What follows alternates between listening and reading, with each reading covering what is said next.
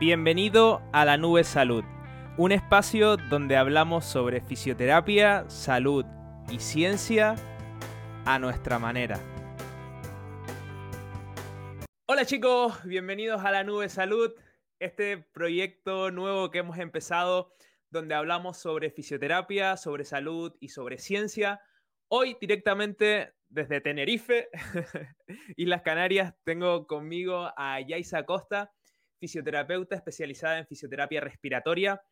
Paso ya a introducir a Yaisa. Yaisa, bienvenida. ¿Qué tal? ¿Cómo estás? Hola, Leo. ¿Qué tal? Bien. Buenísimo. Gracias por, la oportunidad. Nada, nada. A ti por participar y por estar aquí hoy una, una, noche de sábado a las 8 de la noche grabando un poquito sobre fisioterapia y sobre fisioterapia respiratoria. Bueno, empezamos. ¿Quién es Yaisa Costa? Cuéntame en un minuto, minuto y medio quién eres y yo te conozco un poco porque estudiaste conmigo, pero me gustaría que, lo explicaras con tus palabras. Bueno, pues yo soy grado en fisioterapia por la Universidad de La Laguna, compañera tuya, y máster en fisioterapia cardiorrespiratoria por, por la Escuela de Fisioterapia de la ONCE de Madrid. Y bueno, me dedico asistencialmente a la fisioterapia respiratoria y fisioterapia en críticos y, y a la labor docente también en la Universidad Europea. Nada, mm, sin parar todo el día. Qué bueno. Pero eh, cuando dices la labor docente, estás dando clases en la Universidad Europea de, sí, Canarias. Sí, sí, de Canarias, sí, sí. Vale, ¿y qué especialidad estás dando? ¿Estás dando fisioterapia respiratoria como tal o...? Estoy dando fisioterapia en procedimientos médico-quirúrgicos, que tiene un tercio de la asignatura de fisioterapia cardiorrespiratoria, y en el otro se ven afecciones musculoesqueléticas también. Buenísimo, buenísimo. Bueno, eh, Yaisa, ¿por qué te decantaste? Tú acabaste la carrera y por qué ¿Tocaste algún alguna otro ámbito de la fisioterapia o directamente dijiste, mira, yo voy a entrar a fisioterapia respiratoria? No, yo en las prácticas de, cuarto tuve muy buena experiencia con la fisioterapia respiratoria y justo al terminar, pues eh, me metí a trabajar como fisioterapeuta respiratoria en un, centro. Eh, después decidí hacer el máster, que hizo que me enamorara más todavía de la especialidad. Y, y el año pasado, justo en el estado de alarma, yo había enviado currículum a, unos hospitales privados para explicar mi labor como fisioterapeuta respiratoria y especializada en críticos y, empecé a trabajar en pleno estado de alarma en, dos hospitales privados de Tenerife, en la, en la UCI. Y, bueno, mm, así he seguido hasta el momento, compaginando la labor en, en las unidades de críticos con la fisioterapia respiratoria a nivel ambulatorio y muy contento bueno. Dice que fuiste, hiciste un máster en Madrid, ¿no? Eh, cuando dices eso de que me enamoró la fisioterapia respiratoria, ¿a qué te refieres? ¿Qué es lo que tú ves de la profesión o de la, del ámbito eh, de la especialidad de fisioterapia que tú dices, bueno, esto es lo que veo en, en fisioterapia que me llama más? Bueno, partamos de la base de que probablemente yo esté sesgada porque no he tenido actividad asistencial mm, de que no sea fisioterapia respiratoria, ¿no? Entonces, eh, yo creo que mi campo entre las cosas buenas que tiene es que muchas de las veces los objetivos se ven casi inmediatamente. Es decir, un paciente que llega con disnea o que tiene muchas secreciones y le cuesta respirar, mm, después de una sesión ves que mejora. Vale. Otra cosa que me gusta mucho es que normalmente son pacientes crónicos. Entonces el vínculo eh, paciente-fisioterapeuta es largo y, muchas veces es casi hasta el final de sus días. Entonces, eso es una parte, a mí me parece muy bonita de mi, mi especialidad. Y la, manera en que podemos objetivar los resultados de manera muy clara. O sea, un paciente te puede decir que tiene dolor y que siente más o menos dolor después de la sesión, pero al final es una, una idea subjetiva, ¿no? Es lo que te cuenta el paciente, pero yo puedo ver, puedo objetivar con la pulsoximetría o con la ocultación que las cosas han cambiado. Y eso también, no sé, a mí que soy bastante analítica, me, gusta mucho. Sí, sí, yo esa es una de las partes de la fisioterapia cuando estás en clínica que más hecho en falta y que, como dices tú, a la gente que, somos un poco más de que queremos resultados en papel, pues a mí me frustra un poco decir, bueno, pero cuando hablas sobre todo de dolor, eh, hasta qué punto esos resultados son objetivos, ¿no? Y no es un poco percepción del paciente. Mm. Eh, Vale, volviendo otra vez, terminas el máster, empiezas a trabajar. ¿Trabajas en la privada? O, cuéntame un poco cómo es el sector laboral de, la fisioterapia respiratoria. ¿Todo público? Eh, ¿También hay centros privados o cómo va? Yo trabajo en el sector privado exclusivamente, ¿vale? Partiendo de la base de que en España las especialidades de fisioterapia no están reconocidas, pues en el sector público trabajar de fisioterapeuta respiratorio es complicado. Para meterte a trabajar en un hospital tienes que esperar a que te llamen por listas, empiezas a sustituir donde te toque, entonces es difícil. Em, en lo privado, bueno, pues si trabajas en un centro de fisioterapia respiratoria, eh, tienes que, contar con que los pacientes te van a llegar normalmente remitidos por un facultativo, ¿vale? Un alergólogo, un neumólogo, un cardiólogo, porque no es una especialidad, una rama muy conocida. Eh, así como a un fisioterapeuta mm, deportivo que se dedica a musculoesquelética o a dolor, eh, el paciente motu propio va al centro a que le traten sin necesidad de que un médico se lo diga. En esta especialidad normalmente vienen remitidos por un médico. Y em, bueno, mm, se me fue el santo al cielo. Eh, y bueno, y, en la privada, pues yo puedo dedicarme a todos los ámbitos que abarca la fisioterapia cardiorrespiratoria. O sea, puedo hacer fisioterapia respiratoria exclusiva, puedo hacer rehabilitación respiratoria y cardíaca. En los hospitales privados, pues trabajo en críticos. Sí, es como, son como dos mundos un poco, un poco diferentes, pero sí es verdad que es interesante eso que cuentas de que, de que el paciente, o sea, solo te llegan los pacientes referidos por, eh, por médico, no es que el paciente... No solo, pero, no solo, pero son la mayoría, porque date cuenta que es una especialidad muy poco conocida. Ahora con esto del COVID se oye un poquito más y entonces hay pacientes que lo demandan de por iniciativa propia, ¿no? Pero Mm, normalmente vienen remitidos por un médico que, conoce un poco la fisioterapia y que cree que le puede venir bien. A veces los, remiten incluso, bueno, mira a ver si esto te sirve, sin tener mucha fe. Y después, sí, hay algunos que sí. Después ven que los pacientes mejoran, mejoran sintomáticamente, ¿vale? Tratamos enfermedades crónicas que no tienen cura, pero sí mejoramos la calidad de vida del paciente, eh, sus síntomas, o sea, eso es importante. Eh, centrándonos un poco ya en patologías, ¿qué es lo más que sueles ver eh, dentro de tu trabajo? Si nos referimos a la fisioterapia respiratoria exclusivamente, lo que más veo con muchísima diferencia es pacientes con EPOC, con enfermedad pulmonar obstructiva crónica, porque es una enfermedad que tiene una incidencia alta por el tabaco y es muy limitante, ¿vale? Mm, disminuye mucho la tolerancia al esfuerzo de los pacientes y además depende del perfil, del fenotipo de la enfermedad, son pacientes que tienen disnea, tos y secreciones abundantes, entonces necesitan pues readaptación del patrón ventilatorio, eh, control de síntomas, mm, higiene bronquial y algunos rehabilitación respiratoria, o sea, un programa de ejercicio terapéutico y de entrenamiento de la musculatura respiratoria para mejorar sus síntomas, porque entran en un bucle, o sea, tienen disnea, sensación de falta de aire, dejan de, disminuye su capacidad funcional, dejan de moverse, se atrofian eh, y entonces es un bucle y no, y no avanzan, cada vez tienen menos tolerancia al ejercicio y, les cuesta hacer las actividades básicas de la vida diaria. Entonces, pues los programas de entrenamiento al esfuerzo en pacientes con patología respiratoria, sobre todo con pacientes EPO, funcionan bastante bien, porque hay un control sintomático bastante, bastante importante. Qué bueno.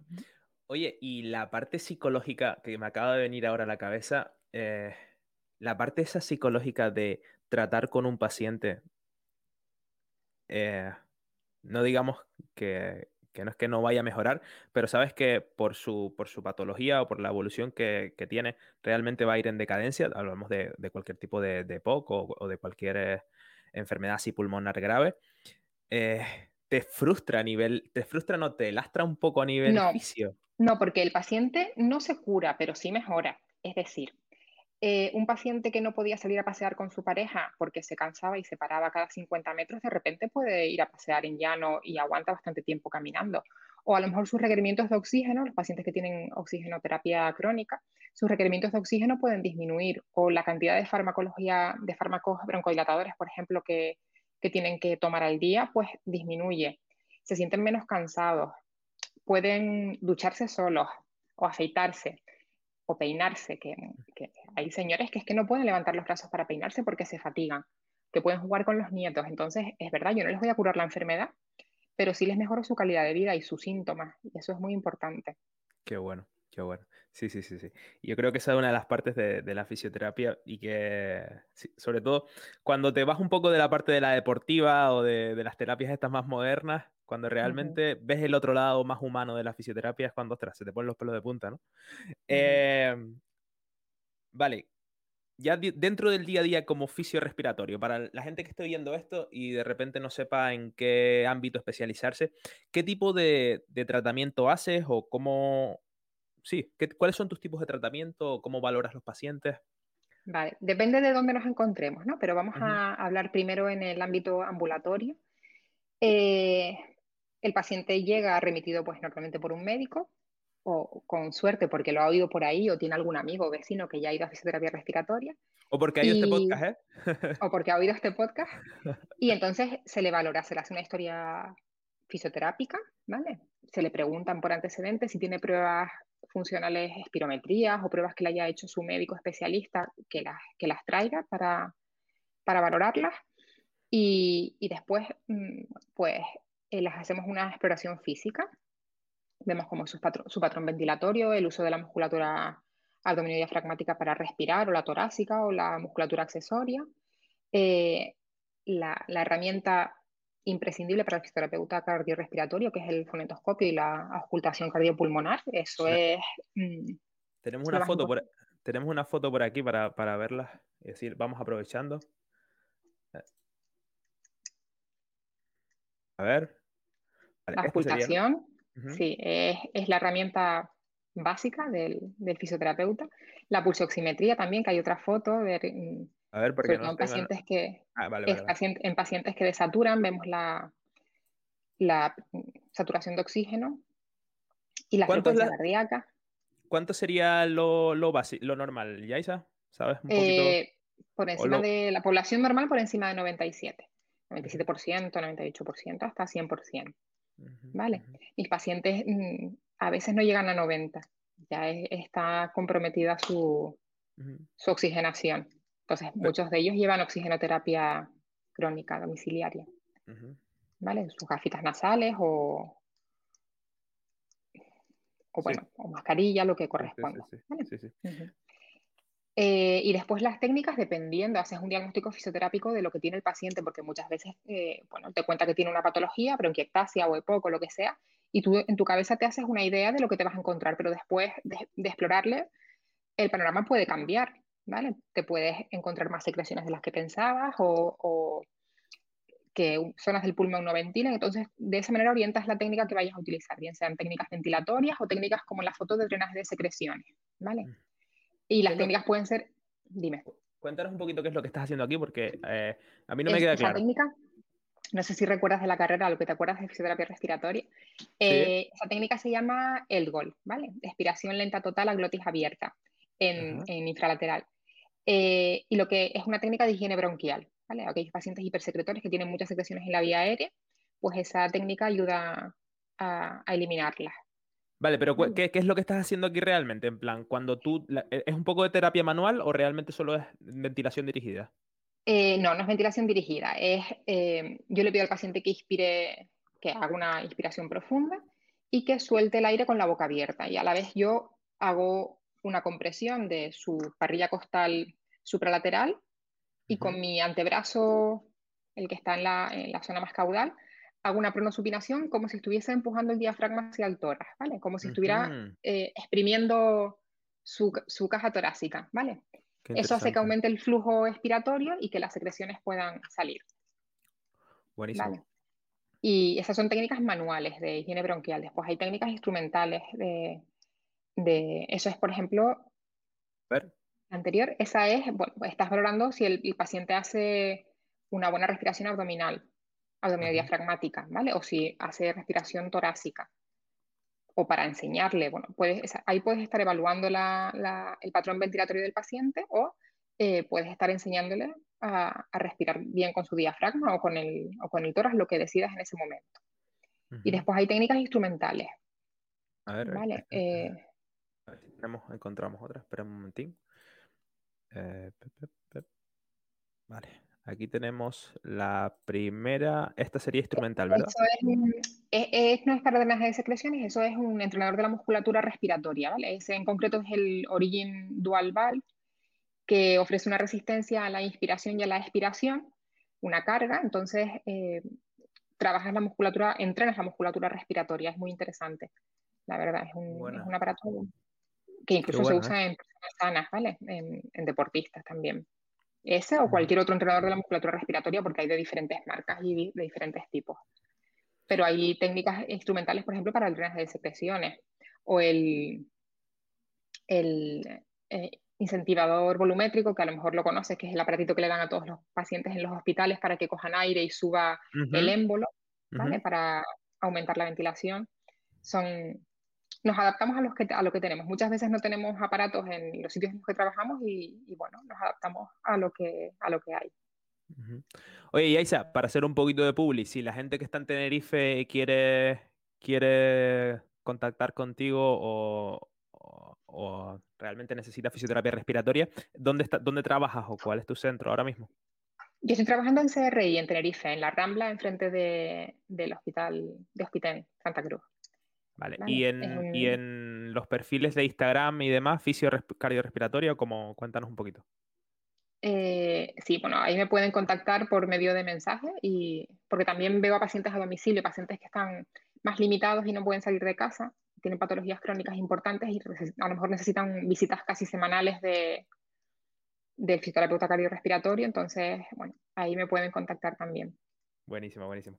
Bueno, eh, vamos a continuar un poquito dentro de la fisiorrespiratoria, ya esto a nivel de fisioterapeutas, ¿cuáles son los parámetros realmente que más valoras dentro de en un paciente? Como te dije antes, eh, mm, miro eh, primero cómo respira el paciente. ¿Vale? Veo si, tiene, pues los pacientes de POC, por ejemplo, ves que hacen una respiración torácica con el uso excesivo de la musculatura accesoria y están hiperinsuflados, ¿no? Mm, después, muy importante, lo más importante es la ocultación. Es lo que nos, orienta en el diagnóstico y nos ayuda a decidir qué, técnica vamos a usar mm, con ellos, ¿vale? Si el problema en ese momento es más ventilatorio o más de secreciones. Eh, y, nos, va, nos, va a decir, nos va a ayudar no solamente a hacer el diagnóstico y a ver qué técnica usamos, sino a medida que estás aplicando la técnica, a ver si las cosas van como tú crees que deberían ir, ¿vale? Mm, después también te fijas en, el, en la pulsoximetría,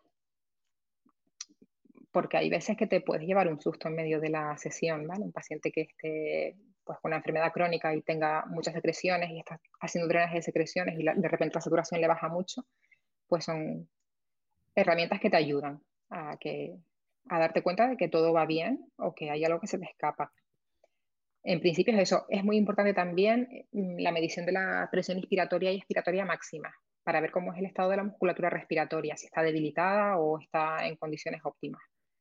Mm, y después ya si, si, quieres hacer programas de entrenamiento al esfuerzo en pacientes respiratorios o rehabilitación cardíaca, pues pruebas funcionales de 6 minutos marcha, mm, otras pruebas que no realizamos nosotros, pero que si nos traen los pacientes es muy interesante, que es las pruebas de esfuerzos con consumo de gases, por ejemplo, pues también nos, sirven. Buenísimo. Bueno, y ya un poco consejos a la población general, ¿vale?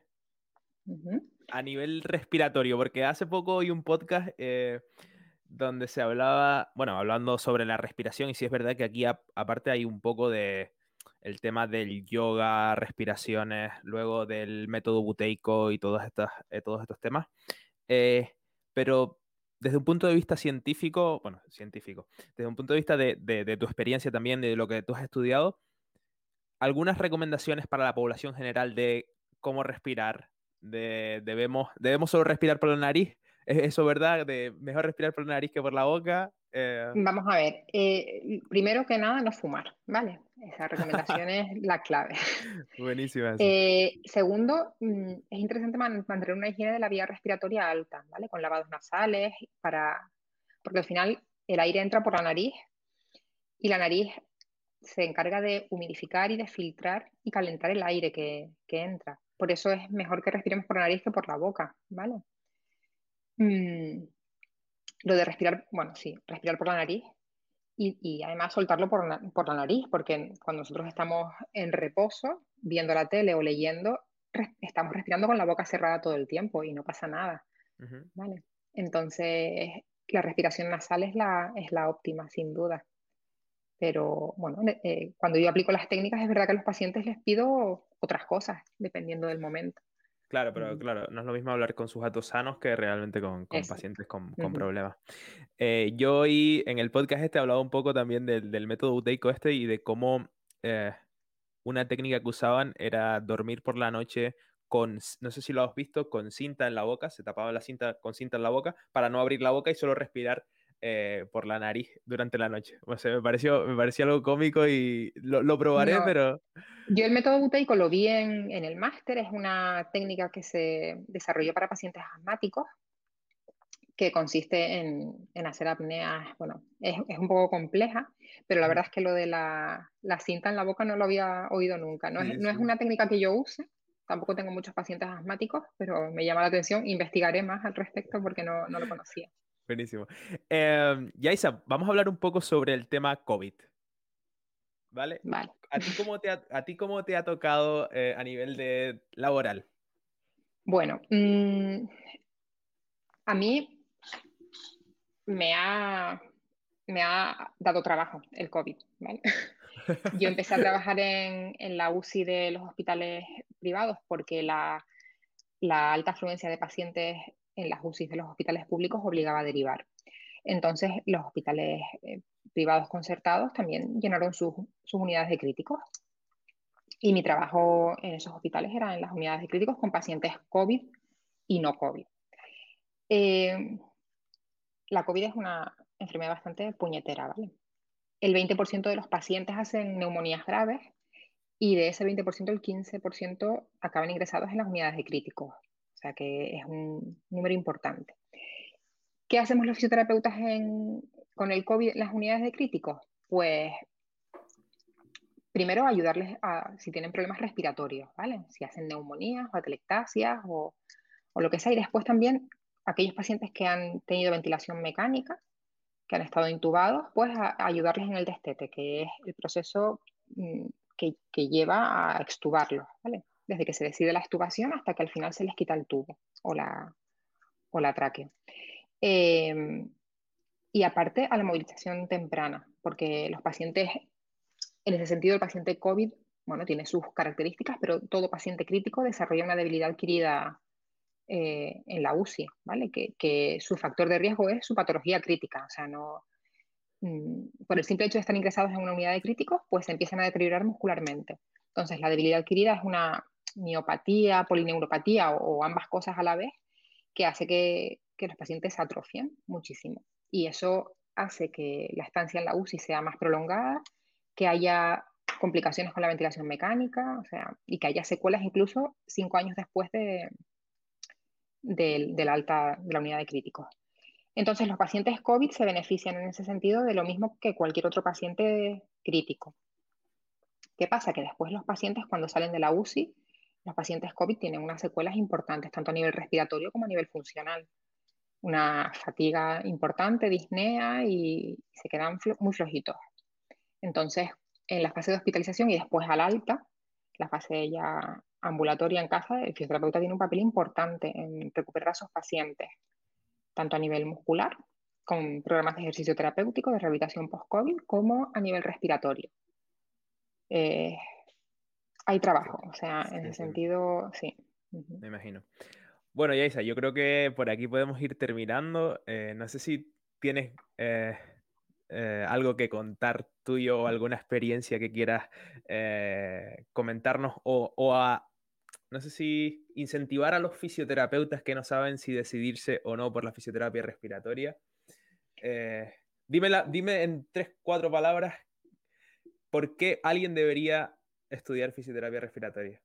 Bueno, es que a mí me parece la especialidad más bonita del mundo. vale. No sé, el perfil de pacientes es muy, bueno, el perfil de pacientes. No puedes hablar de un perfil único de pacientes porque, como te digo, tienes pacientes críticos o tienes pacientes con enfermedades crónicas respiratorias o pacientes mm, de, que han tenido un evento cardíaco y hacen rehabilitación cardíaca, o pacientes incluso que se van a someter a una cirugía cardíaca, torácica o abdominal grande que hacen prehabilitación eh, respiratoria. O sea, los pacientes son muy diferentes, pero es verdad que son vulnerables y, y es un tipo de paciente que es muy agradecido. Me refiero a que con poquito que hagas con él, mejoran muchísimo. Entonces, no sé, es bastante satisfactorio en ese sentido. Qué bueno, qué bueno. Yo creo que ya Yaisa por aquí está todo dicho. Muchísimas gracias por, eh, por haber participado en la Nube Salud. Eres la primera eh, participante así como, como estrenando el proyecto en sí. Ya han pasado muchas personas por el podcast, pero, pero algo así un poco más serio, pues eh, eres tú y agradecerte que estés por aquí. Estamos en contacto para cualquier, para cualquier tipo de contenido, cualquier cosa que quieras comentar por por aquí la nube es tuya también, o sea que cualquier cosa que quieras comentar, por aquí está. Y nada, espero que vaya todo bien y espero que sigas con ese ánimo y con, ese, con esa pasión hacia la profesión que tanto transmites con tus palabras y que yo creo que ha quedado claro durante toda la charla, que, que se, se ve que te gusta lo que haces y que amas lo que haces y que eso al final es lo importante. Pues nada, muchas gracias Leo, un honor ser la primera invitada, mucha suerte con el proyecto, me parece muy interesante. Y estamos aquí para lo que necesites. Pues nada. Tú y tus oyentes. Nos vemos en la próxima. Yaisa, chao. Adiós, Leo. Chao, chao.